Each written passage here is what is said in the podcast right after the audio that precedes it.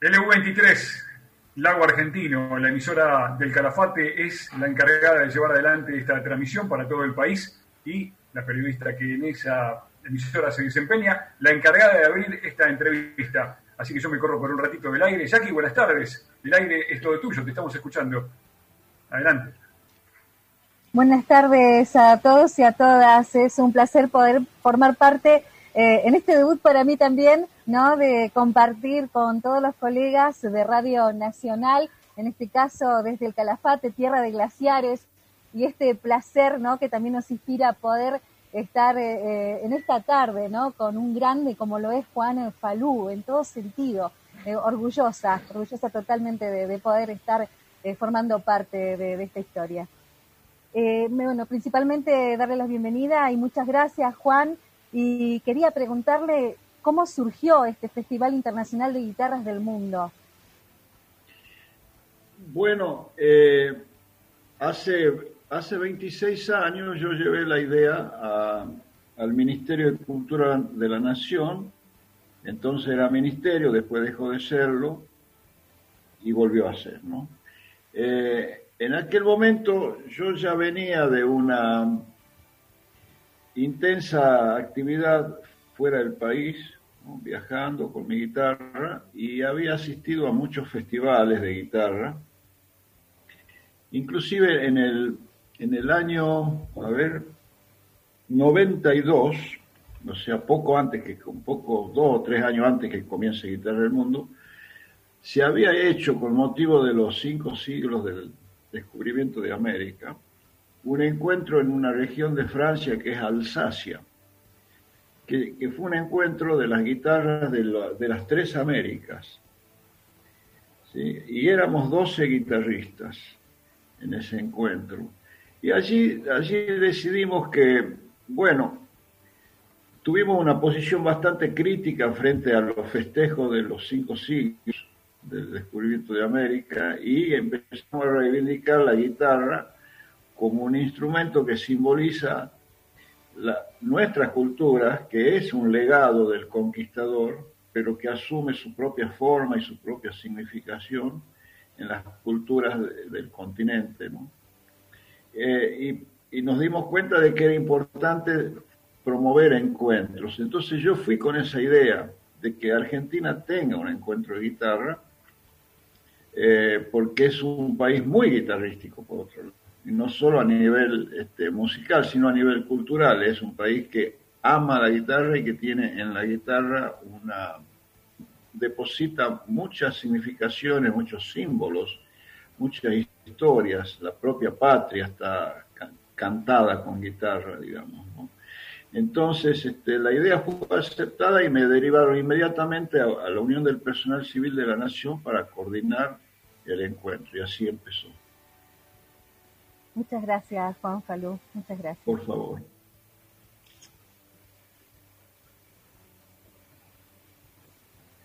Bien, Juan, te propongo viajar a la provincia de Tucumán. Carlos Díez está allí y nos está escuchando desde LRA 15. Juan. ¿Cómo le va, compañero? ¿Cómo anda? Bueno, querido Juan, el, gusto de saludarte. Y de los múltiples encares que uno podría hacer, eh, voy a elegir cuatro guirnaldas para ponerle a esta historia. Una cuando allá era el sesquicentenario de la independencia y era un cachorro y grabaste un disco que se grabó con un solo micrófono en una radio, pero ahí ya dos. Bueno, y me vengo más aquí en el tiempo, cuando en esas mañanas o siestas te ibas al estudio de Radio Nacional en la San Martín y hermosas horas de charla, de verte de vuelta con las alpargatas, cruzando las piernas ahí, hermoso. Y dos momentos claves, cuando viniste con Jairo, Atahualpa por Jairo, y cuando Jairo presentó a los grandes músicos que lo acompañaban, una ovación cuando te nombraron a vos en el Teatro Alberdi y vos dijiste, me siento un poco más tucumano. Y la otra con la que cierro estos cuatro momentos, cuando en Cosquín te diste esa pequeña venganza del arte de leer el poema del Polisoria al genocida muerto. Todo eso, creo que esas cuatro cositas que, nombro son la esencialidad tuya, Juan, y celebro que podamos estar, porque con vos están todos los guitarreros, guitarristas de Tucumán, el Fabián que está en Suiza, Fabián Cardoso, y que integra también esta hermosa argamasa. Querría esa palabra de aliento a los que se esfuerzan en Tucumán por sostener esa cultura de la que vos sos una parte importantísima. Bueno, este, me, emocionó mucho escuchar todos esos recuerdos. Eh, y que lo mencione a Fabián, porque se trata de Fabián Cardoso, un joven tucumano, brillante, realmente brillante, un guitarrista que para mí está destinado a ser uno de los principales guitarristas del mundo y, tiene la virtud de, poder transitar con esa universalidad musical y al mismo tiempo con su tucumanidad. Entonces yo creo que un poco, Carlos, tu, tus recuerdos me, llevan a ese lugar, a mí, a ese tránsito eh, eh, que la vida le ha deparado a uno, ¿no? El de andar, andar con la guitarra a, cuestas, andar por muchos lugares, dejar la tierra de uno, eh, vivir en el centro del país, que uno a veces cuestiona duramente, ¿no? Y sin embargo uno está viviendo, está teniendo hijos en el centro del país. Son destinos este, que no dejan de ser contradictorios y que nos obligan siempre a una reflexión. Y llevar la tucumanidad siempre con uno. Siempre llevarla con uno. No te imaginas lo que yo extraño este Tucumán en, en, esta pandemia, porque nunca pasó tanto tiempo sin que yo vaya para allá, ¿no? Claro. Estar con los amigos, porque cuando nos reunimos sentí muy, muy, cerca de mi tierra con esos recuerdos. Lo que mencionó Carlos es un disco que se grabó en el 66, cuando se cumplían 150 años de, la, Declaración de la Independencia, el 9 de julio del 16. Entonces hizo un disco con grandes maestros tucumanos, yo era el más chico.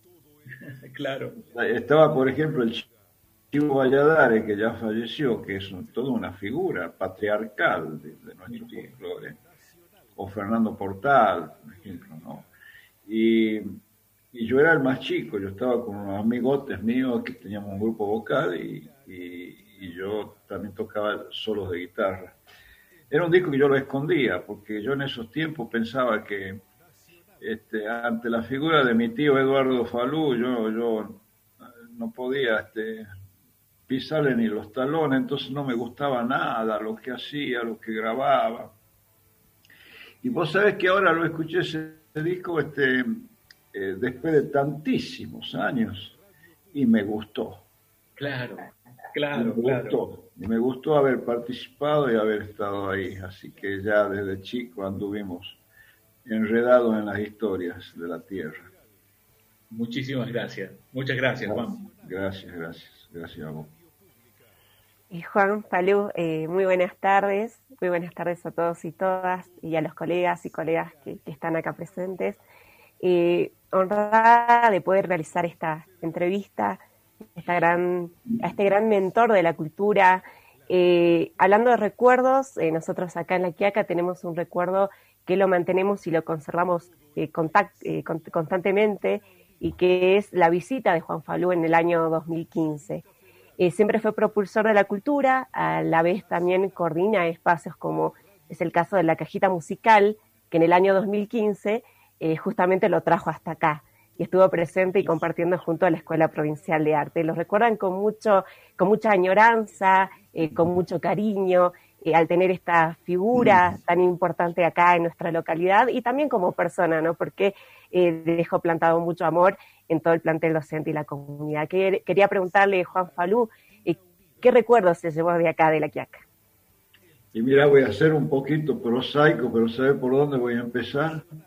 Por una terrible empanada que comí en una avenida, en un puestito, en un puestito donde me explicó la chica que hacía la empanada algo que yo no sabía, y es que le echaba agua hirviendo a la, a la masa que era, ese era uno de los secretos que usaba, y, esas empanadas con mucha papa, sabrosísimas, calientes, pero Y bueno, porque ese fue mi ingreso, me acuerdo que llegué con, un poquito de hambre, entonces como claro. el puesto, ahí paré porque para yo sé lo que es comer en el noroeste argentino. Valoro mucho eso yo, muchísimo valor. Para mí la culinaria popular es, tan esencial y tan importante y tan artística como, como cualquier otra manifestación del arte, ¿no? Y después fue el encuentro, por supuesto, porque ahí vimos esa... Eh, eh, primero cómo recibían la propuesta, con cuántas ganas la recibían, y, la humildad de siempre, porque en realidad uno iba a enseñar ahí cosas que ya se sabían. ¿no? Porque no es lo mismo enseñar folclore, qué sé yo, maestro de, de la capital federal, eh, o de una, una, ciudad muy desarrollada que enseñarlo en, en, los, en las entrañas de, nuestro noroeste, donde íbamos a enseñar nosotros de samba, de, de guay, ¿no? Pero sin embargo, este, estábamos todos involucrados en el proyecto y en esa bienvenida, digamos, a que el Estado se ocupe también, ¿no? Se ocupe a través de sus políticas de la, capacitación docente para reivindicar la música argentina bien tocada, bien transmitida, bien enseñada, ¿no? Así que fue un gustazo, un gustazo estar ahí. Además, toda ciudad que es fronteriza ya sabemos que tiene una historia poderosa, ¿no? Siempre tienen historias poderosas. Y bueno, y ahora, ahora van a estar ahí, no sé si va a pasar Evo por ahí, pero me parece que la caravana que inicia el retorno a su Bolivia, seguramente va a tocar la quiasca, así que espero que la pasen bien. Así es, Juan, sí va a estar acá, va a estar acá el lunes y vamos a recibirla. Eh, como usted dice, bueno, hay mucha riqueza cultural acá en plena frontera con Bolivia y eh, también sé que este programa de la cajita musical, que tiene tu coordinación, eh, vuelve, volvió este año nuevamente con el Ministerio de Cultura de Nación. Así es. Y quería preguntar si es que eh, tienen también programado de poder volver a esta región quizá.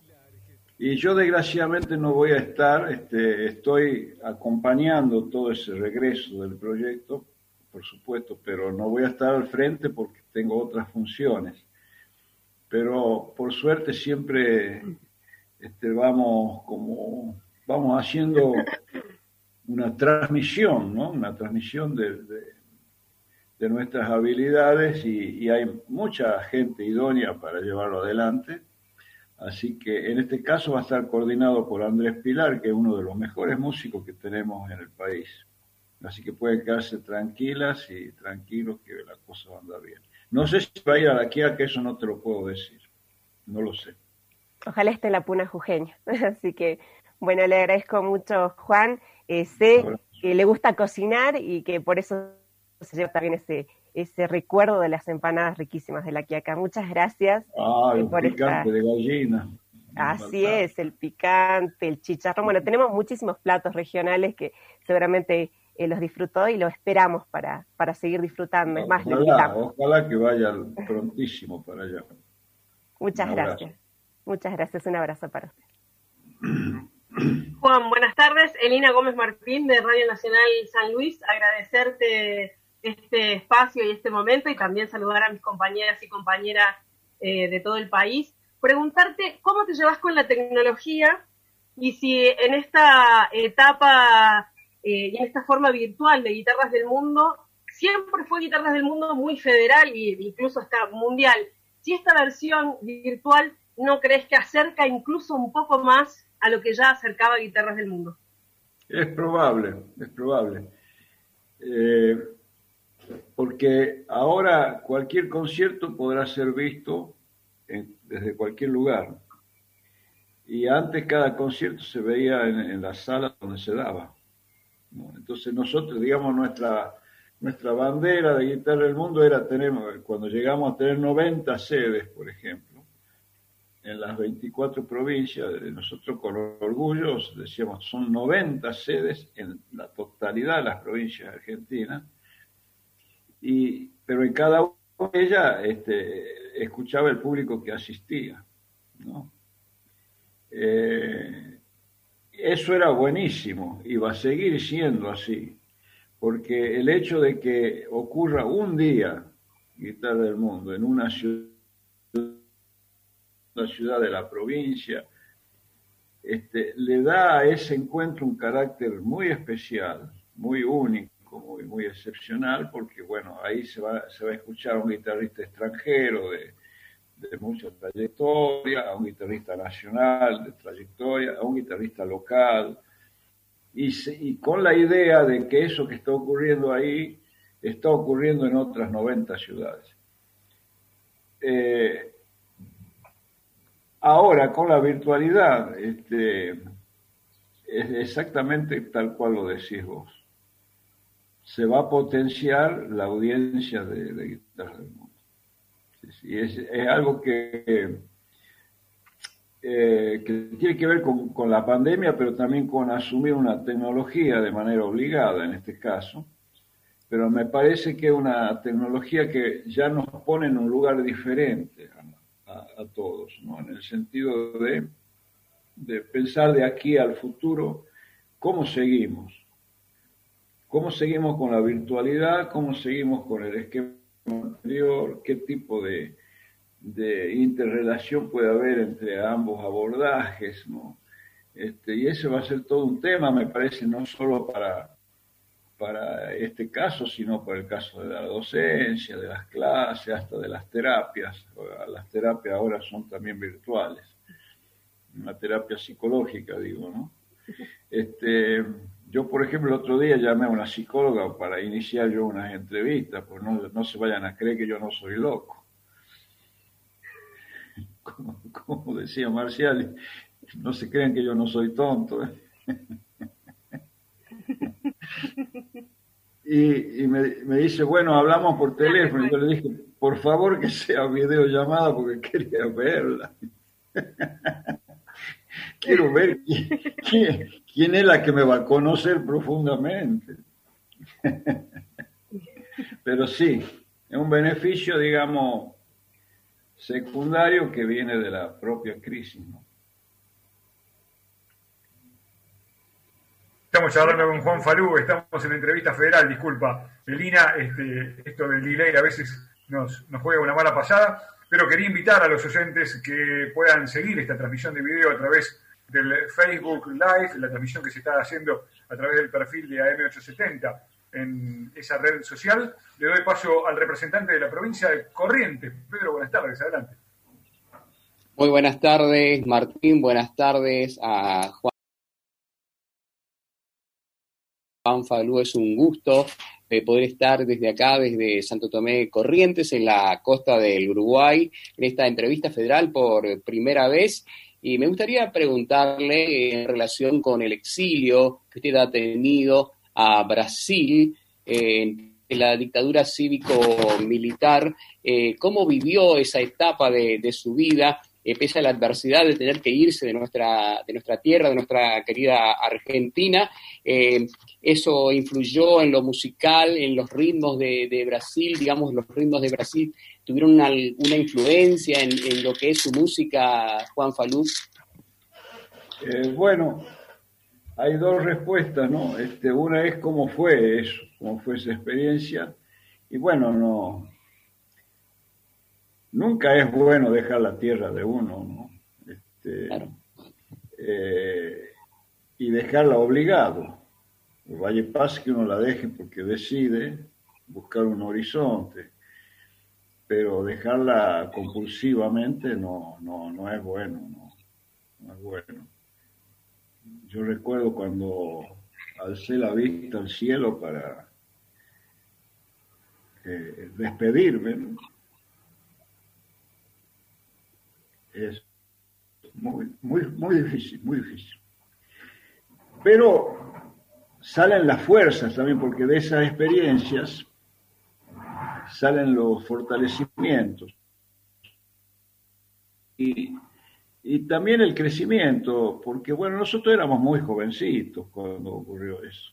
En realidad cuando uno repasa la vida y las cosas que pasaron, que fueron realmente dramáticas, algunas, mucha tragedia alrededor, ¿no?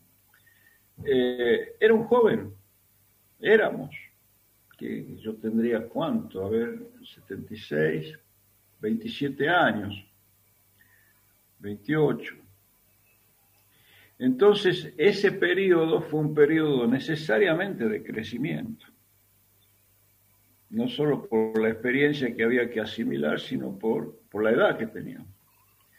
Así que yo crecí musicalmente viviendo en ese, esos años en Brasil, que fueron ocho, y creo que sí que, que asimilé este, músicas, pero no de una manera así intencional, ¿sabes? No, no porque yo me lo haya propuesto, me haya propuesto estudiar la música brasileña o, o aprovechar para aprender, qué sé yo, por ejemplo, armonía, que ellos ya la manejaban muy bien en la guitarra sino que simplemente yo me dejaba invadir por la música, que escuchaba sobre todo en, en las reuniones, en las guitarreadas, porque eso no dejé de hacer nunca en mi vida. Este, y me dejé, dejé que, que, se meta dentro mío esa musicalidad de ese pueblo, que es maravillosa. Y, y sí, creo que mirado así a la distancia, hay en mis composiciones eh, y en mi modo de usar las armonías, hay una influencia de, aquella experiencia, sin, duda. Muchas gracias, eh, Juan Falú. y bueno, un gusto estar compartiendo aquí con todas y todos los colegas de, la radio pública en esta entrevista federal. Un gusto eh, poder hacer esta pregunta. Gracias a usted. Hola Juan, ¿cómo te va? Soy Azul Méndez de Radio Nacional Chosmalal. Eh, por ahí, bueno, viste, esto de la pandemia ha estado como golpeando muy fuerte a lo que es las zonas de actividades culturales y tenemos además próximo la vigésima sexta edición del festival, bueno, Guitarras del Mundo, ¿no?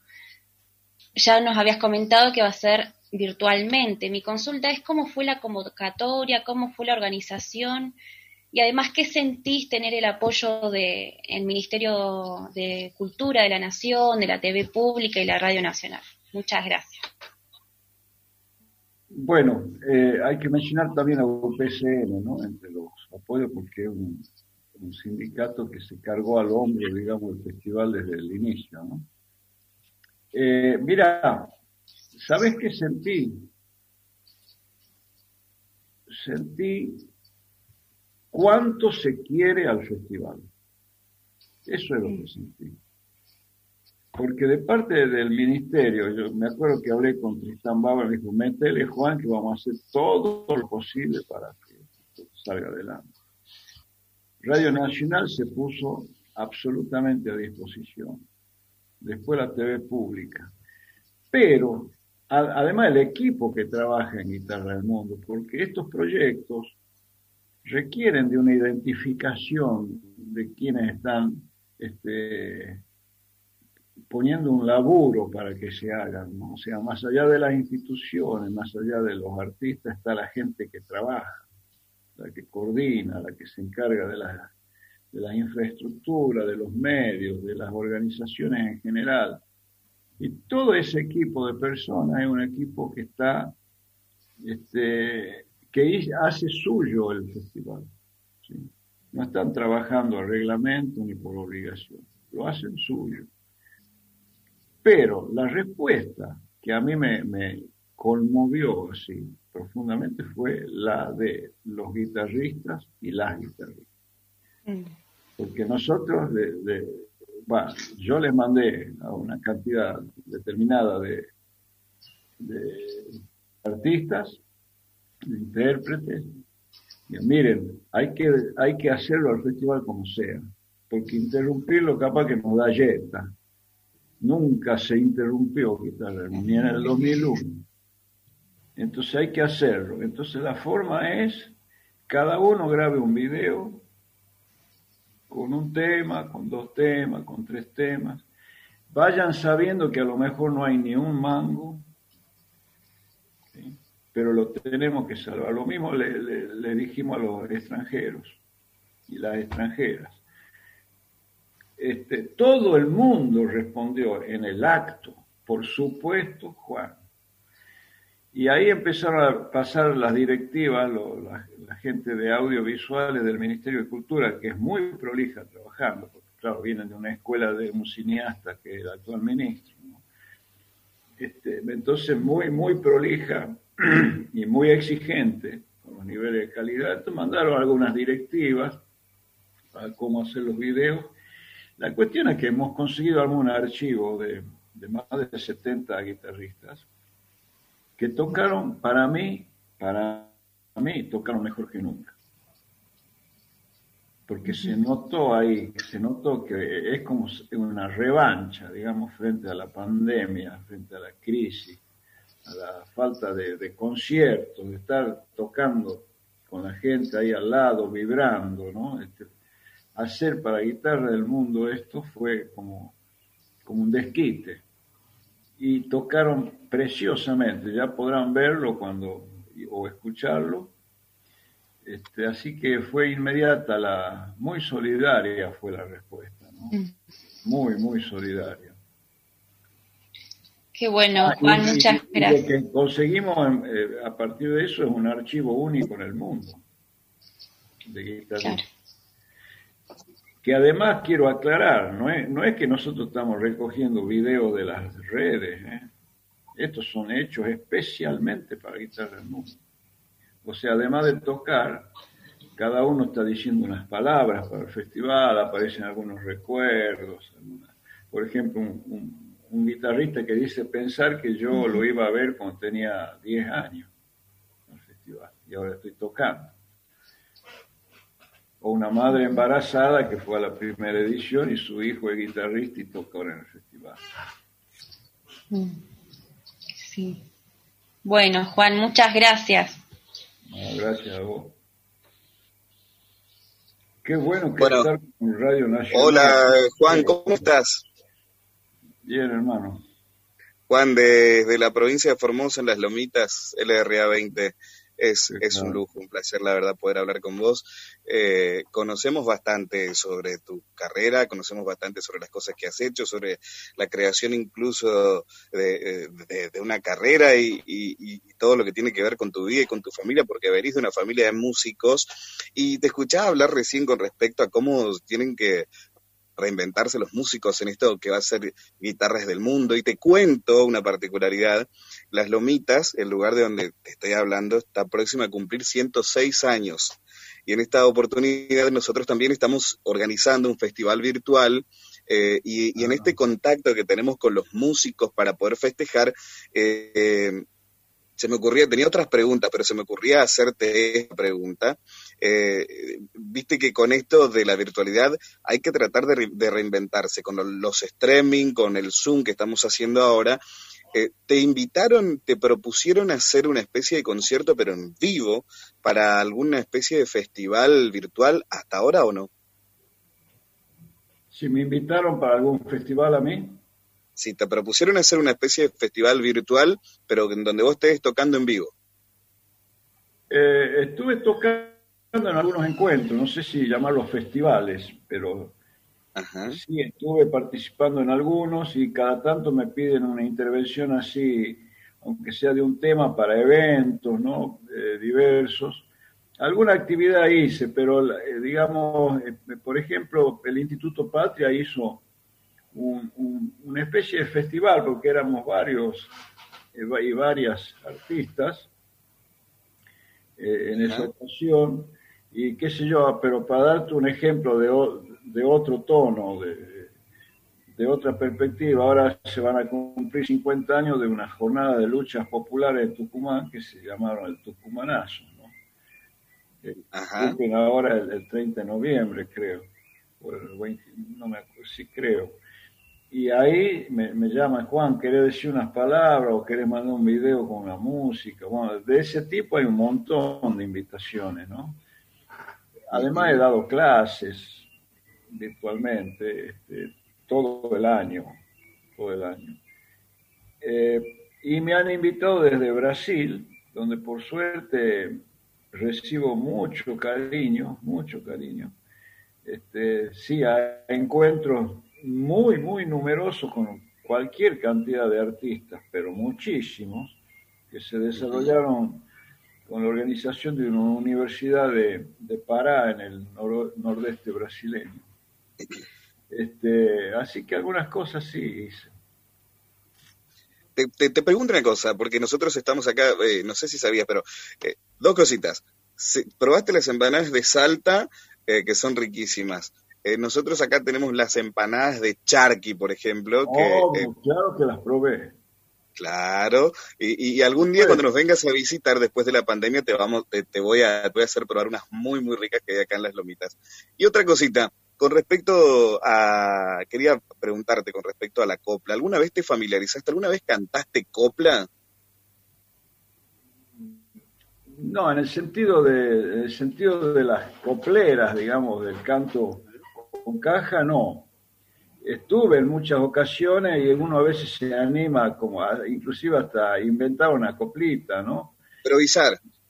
A improvisar, pero para eso uno tiene que estar en el lugar y el momento adecuado y con un, con un vinito también, porque si no es muy difícil. sí, tal cual. Sí, este, pero no me considero un cantor. Eh, y es más, no, prefiero cantar, escuchar siempre al cantor originario de, esos, de esas músicas y no al que es un, un admirador que viene de otras culturas y, ¿no? Eso, eso no me, no me cierra mucho a mí, ¿no? O sea, nunca me cerró mucho que se haga un curso de baguala, suponente, para que en Buenos Aires canten baguala. Me parece muy bien como idea y hay que apoyarla, pero voy a, siempre voy a preferir escuchar a la cantora original.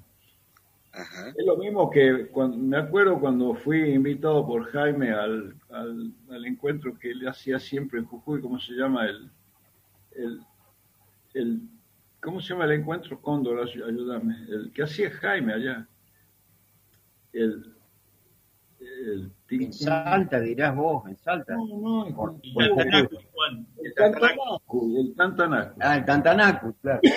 Yo me acuerdo que ahí había grupos que iban desde Buenos Aires, desde Córdoba, qué sé yo, y, y en un momento se llamaban sicuriadas, ¿no? Entonces había un grupo tocando acá, otro allá, otro allá, y si uno cerraba los ojos sabía exactamente cuál era el grupo local y cuál era el visitante. tal cual, tal cual, sí. ¿Sí? Por el sonido. Por las tonadas. Hay algo que, que no se... Es lo mismo, yo una vez hablaba con un francés que estudiaba Yupanqui, admirador de Yupanqui, quería tocar como el sonido de Yupanqui, y yo le dije, no va a tocar nunca, hermano, con el sonido de Yupanqui. Olvídate. Puede estudiarlo como quiera, pero no, no. Hay cosas que son propias. La empanada de charqui, la empanada de charqui, eh, como la hacen ustedes. Sí, ¿cómo lo voy a probar, hermano? También le, están dando al yacaré y todo eso, y eso ya... ya... Carpincho, yacaré. Juancito, quiero mandarte un abrazo. Tengo muchísimas preguntas para hacerte, pero bueno, vamos a ver si podemos hacer una segunda ronda. Te mando un abrazo. Eh, y, nosotros estamos ya próximos a cumplir 106 años el, lunes. Festejamos justamente con un festival virtual. Queremos agradecerte eh, desde LRA 20 y en nombre de todos mis compañeros. Muchas gracias. Bueno, hermano. Ahí parece que en ahí en, la, en, Formosa ni duermen los animales porque amanecen empanadas todos. Puede ser. Abrazo. Igualmente. Juan Falú, con él estamos charlando en esta entrevista federal. Juan, te propongo viajar a la provincia de Mendoza. Pablo está en San Rafael. Pablo, te estamos escuchando. Adelante. Buenas tardes a todos. Buenas tardes, Juan. Qué gusto, qué gusto desde LB4, Radio Nacional San Rafael en Mendoza, el corazón de Mendoza, dicen, este, decimos nosotros también, te estamos, eh, te estamos dando la bienvenida, bueno, eh, un, gusto participar de, esta charla, por aquí Pablo Díaz te saluda. Y mm, bueno, la verdad que he estado escuchando atentamente la, charla que has tenido desde el comienzo con mis compañeros y demás. Eh, a mí me dan ganas de convidarte un vino porque te han convidado empanadas, te este, de todo un poco. Eh, me encantaría verte con la guitarra y me encantaría ahora que me dieras el permiso de invitarte al túnel del tiempo para que viajáramos un poco a, tu niñez, a tu infancia. En un momento escuché eh, de tu propia boca referirte a tu tío Eduardo Falú como un dios. Este, en una entrevista hace un tiempo ya considerable dijiste, para mí era lo ¿Qué, significó en tu vida eh, este, esta maestría de, tu tío Eduardo? Porque imagino sin duda que también debe ser un sello importante eh, en, lo que haces, ¿no? Sí, sí, sí, sí. Sí, eso que dije lo, lo, dije porque lo, lo, siento, lo pienso, lo recuerdo así. Eh, para mí sigue siendo el artista mayor de la música argentina, sinceramente. Lo que pasa es que es sospechoso que lo diga uno.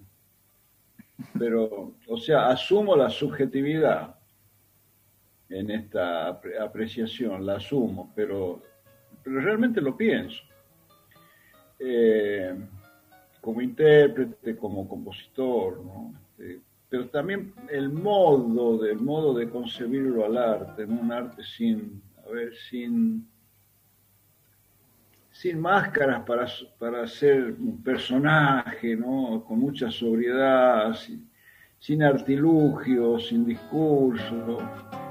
Eh, me gusta mucho eso, me gusta mucho la, la sobriedad, digamos, porque con la sobriedad del arte pareciera que se, se desparrama ¿no? solo, solo, sin, sin, sin este, condicionante. Porque a veces uno está condicionado. Hoy imagínense ustedes con, con, los esquemas mediáticos masivos ahora, cómo se condiciona el gusto, el gusto popular, las tendencias de consumo, etcétera, ¿no? Entonces, este, cuando un artista entrega la música sin condicionamiento, digamos, queda desnuda la música o la pintura o una escultura o lo que fuere, digamos, entonces cada uno entra en un contacto más directo. Y eso me gusta, me gusta, me gusta mucho esa sobriedad del artista. Pero de todo modo, esos recuerdos de la niñez este, también son recuerdos que tienen luces y sombras, digamos, ¿no? no no es que no siempre es bueno considerar como Dios a un, artista, menos si es miembro de la familia. Mejor es considerarlo como ser humano, que puede tener sus contradicciones inclusive, porque eso ayuda para crecer, porque si no uno anda siempre temeroso de que agarre un camino que es solo para los dioses. Y los caminos tienen que ser para, todos los mortales, ¿no? Así que eso a mí, yo tuve que desarmar un poco deidad. A la deidad la tuve que desarmar, le tuve que dar un, color humano para poder andar eh, este camino con, más esperanza. Bueno, Juan, gracias eh, por dejarme participar también. Tu apellido es árabe. ¿eh? Sí, señor, y, y el suyo también, somos de la colectividad. Claro, el mío es Falou, Falou, Falou, es una H final aspirada. Libaneses.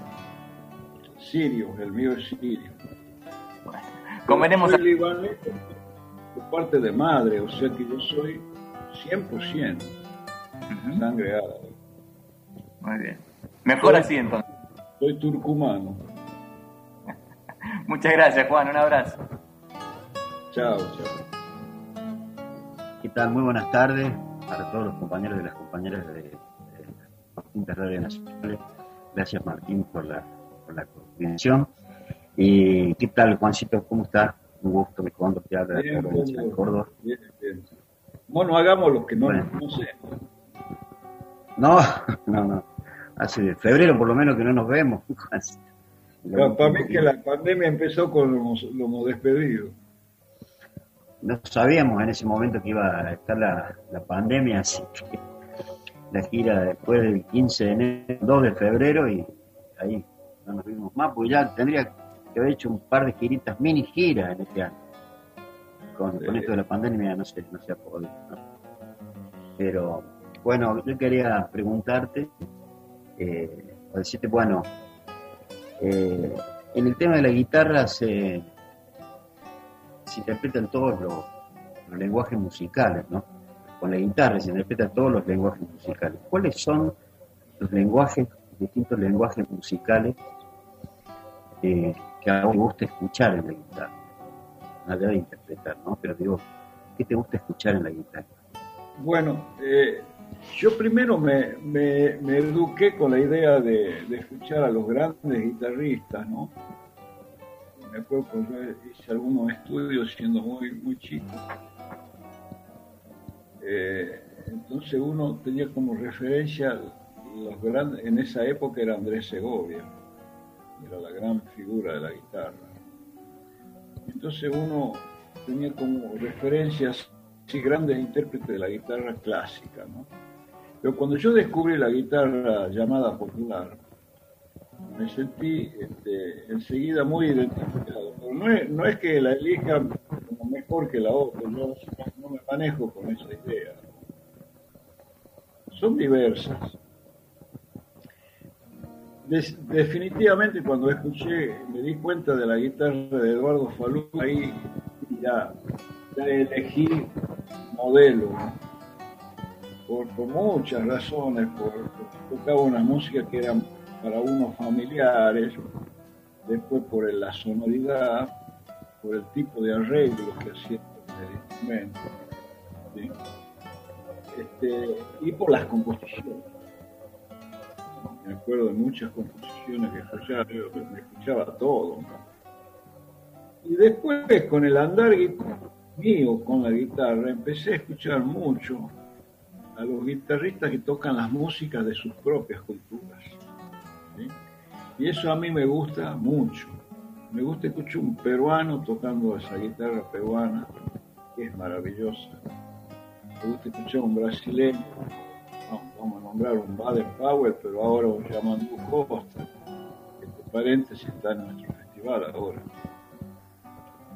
Este, entonces, es, esa guitarra que transmite la música de su propia cultura, a mí me llega profundamente, porque me parece que ahí se, cuando uno transmite esas músicas y el modo de tocarlas, está transmitiendo cultura,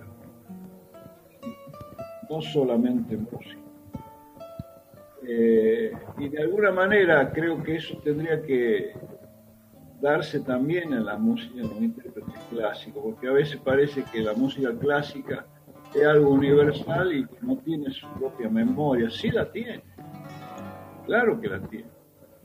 Hay músicas antiguas que, remiten a un modo de vida, a un tiempo de la humanidad, en fin, y, músicas que fueron danza y uno las escucha como grandes clásicos, pero eran danza, como una giga, un burré, un minué todo tiene una historia.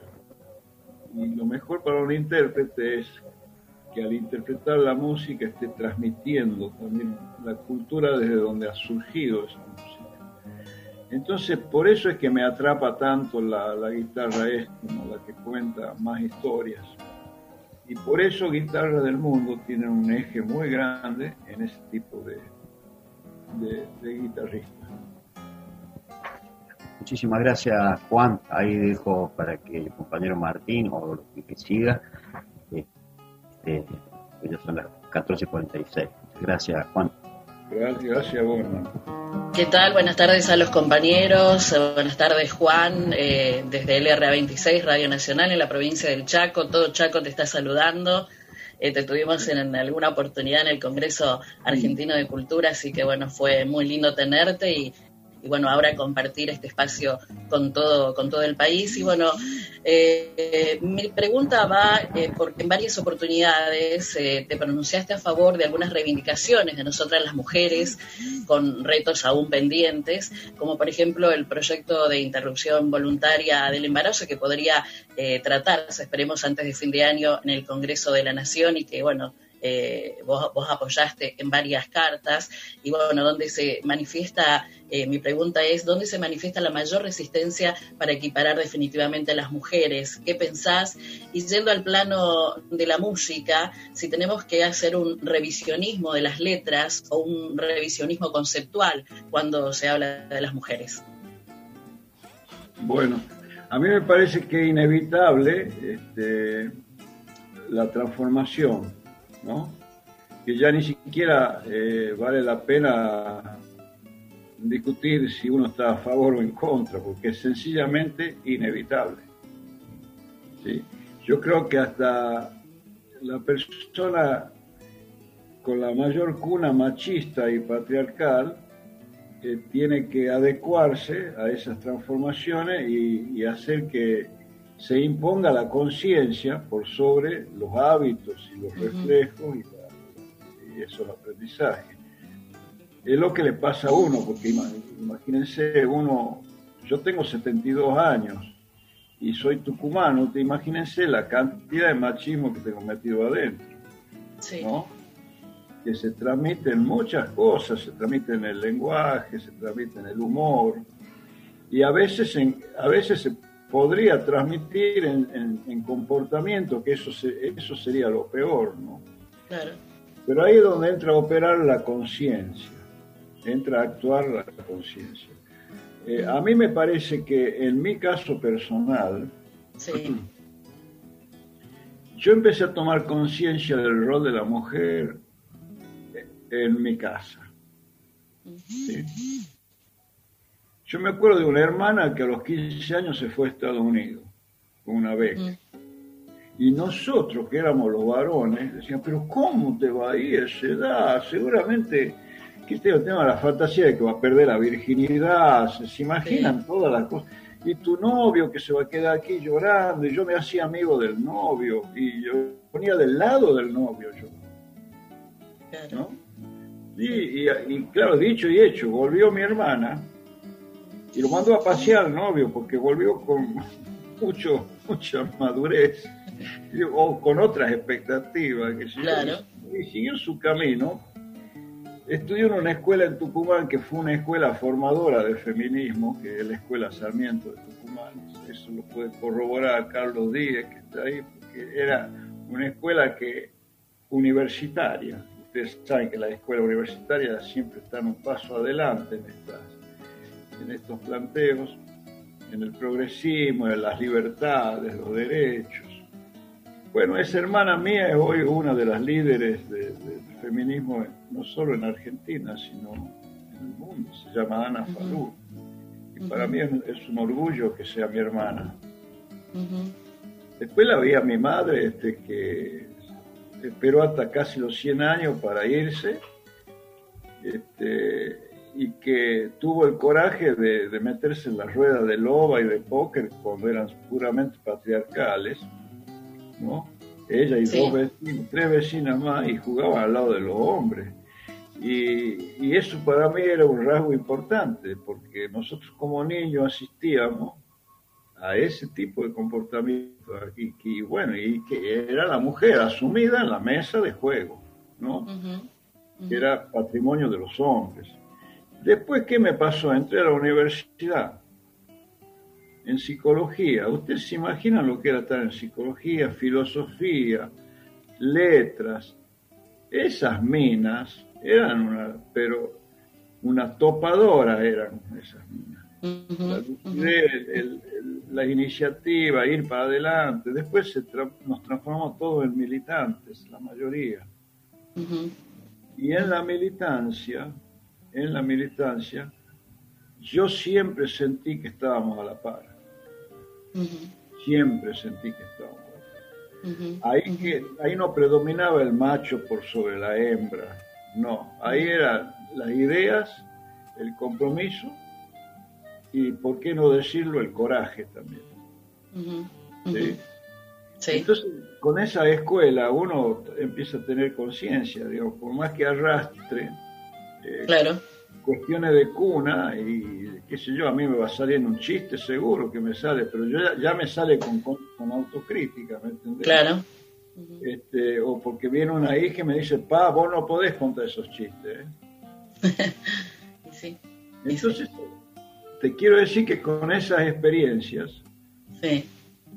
Eh, no hay forma de, de, resistirse a los movimientos y a los avances.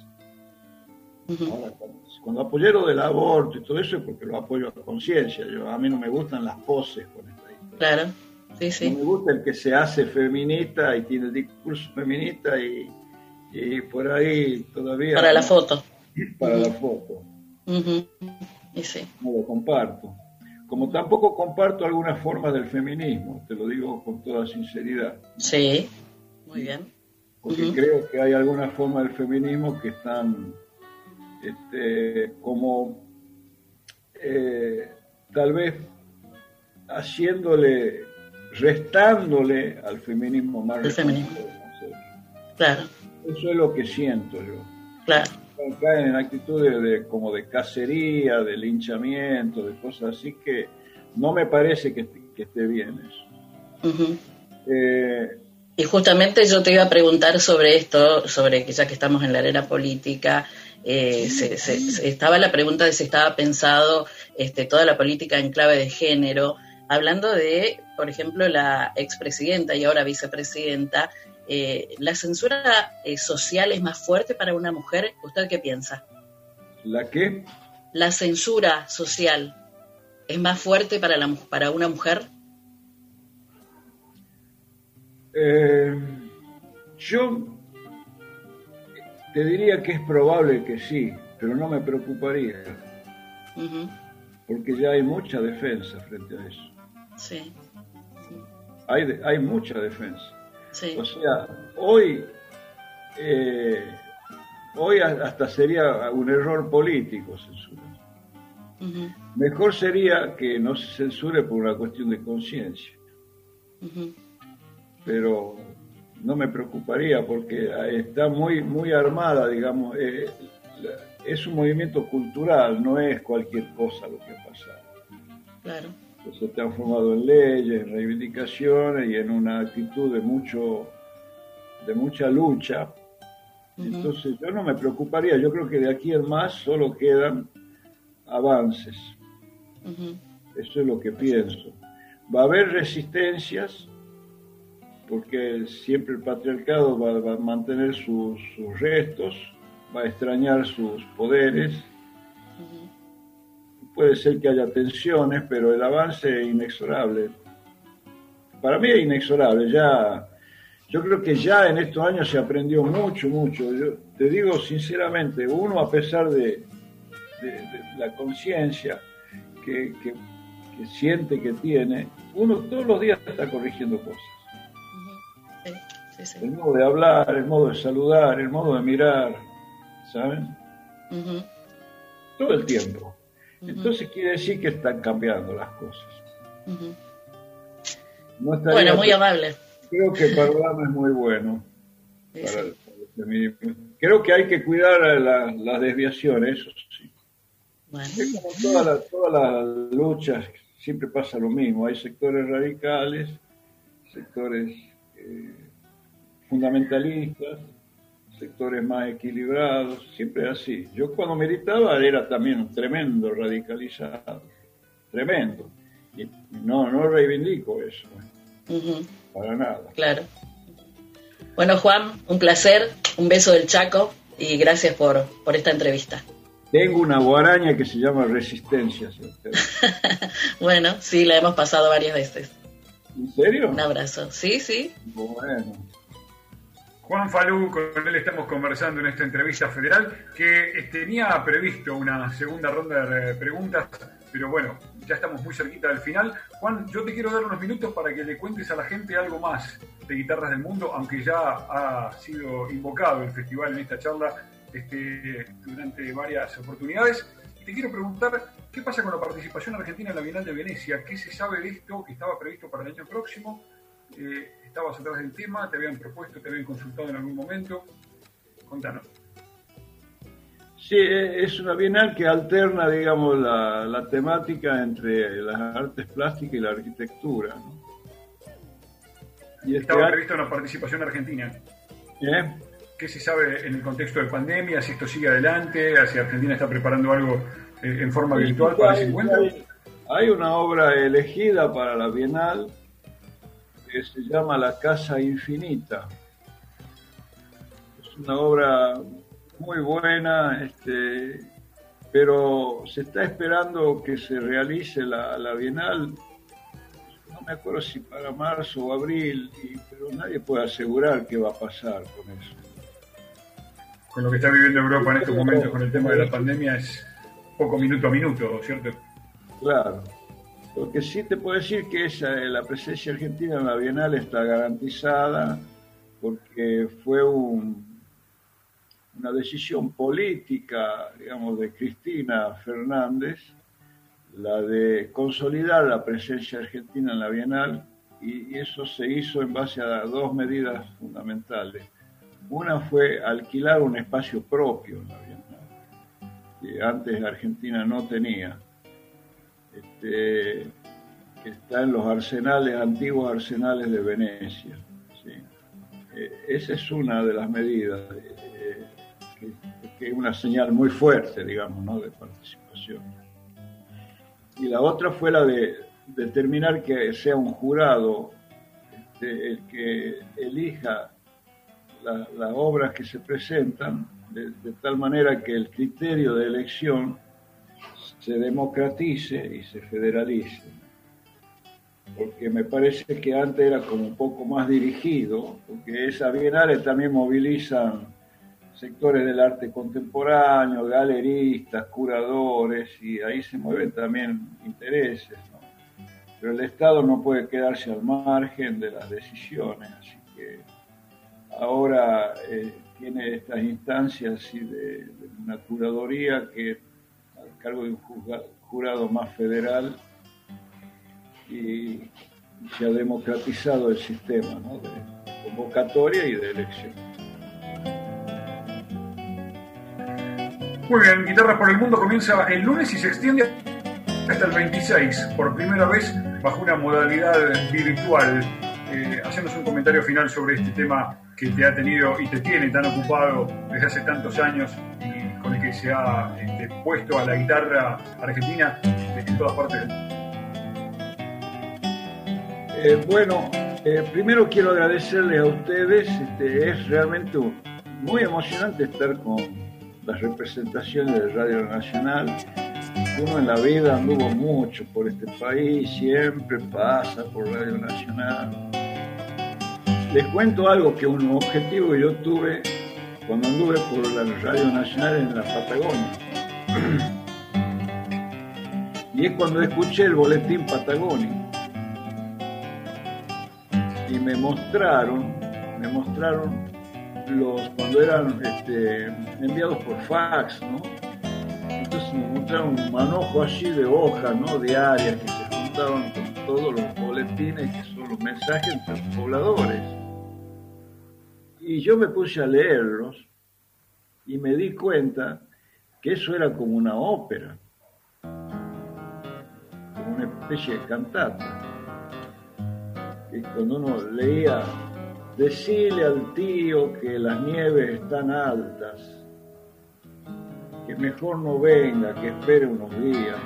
Yo, leía eso, digo, bueno, acá hay una poesía en estos mensajes, ¿no? Eh, y pensé en componer una, una obra integral que se llame, una especie de opereta, así que se llame el Boletín Patagónico, pero nunca lo hice.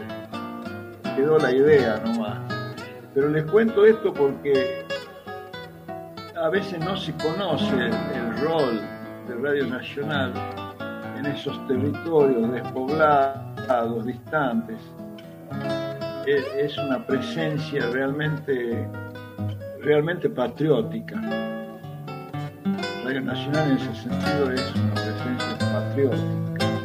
Así que les quiero decir que yo me siento muy a gusto hablando con ustedes le agradezco mucho el apoyo, el interés puesto para que Guitarra del Mundo se mantenga de pie. Y, en todo caso, lo que me gustaría decir del festival es que ha nacido para quedarse. lo van a voltear tan fácil. Este, las crisis, ni económicas, ni, ni un dicho. Este, porque, tiene algo, tiene algo el festival, que no, no, no es, no, es un festival convencional artístico, tiene algo así de federalismo, de cierta humildad también, cierta modestia que lo hace que cada uno se sienta con ganas de participar, aunque le falte cinco para. Puede tocar, puede estar presente y eso lo hace muy querible, muy extraño. Es un festival, les puedo asegurar, único en ese sentido. Hay anécdotas que el día que escribamos el libro de las anécdotas del festival va a ser un bestseller. en el cierre, en el cierre te, Había una guitarrista, no voy a decir quién, pero era como una muñeca de porcelana, finísima, delicadísima le tocó un chofer para ir de ciudad en ciudad que almorzaba con ellos. estaba ella y el marido, era un dúo. Y el chofer se sacaba la dentadura en la mesa para comer.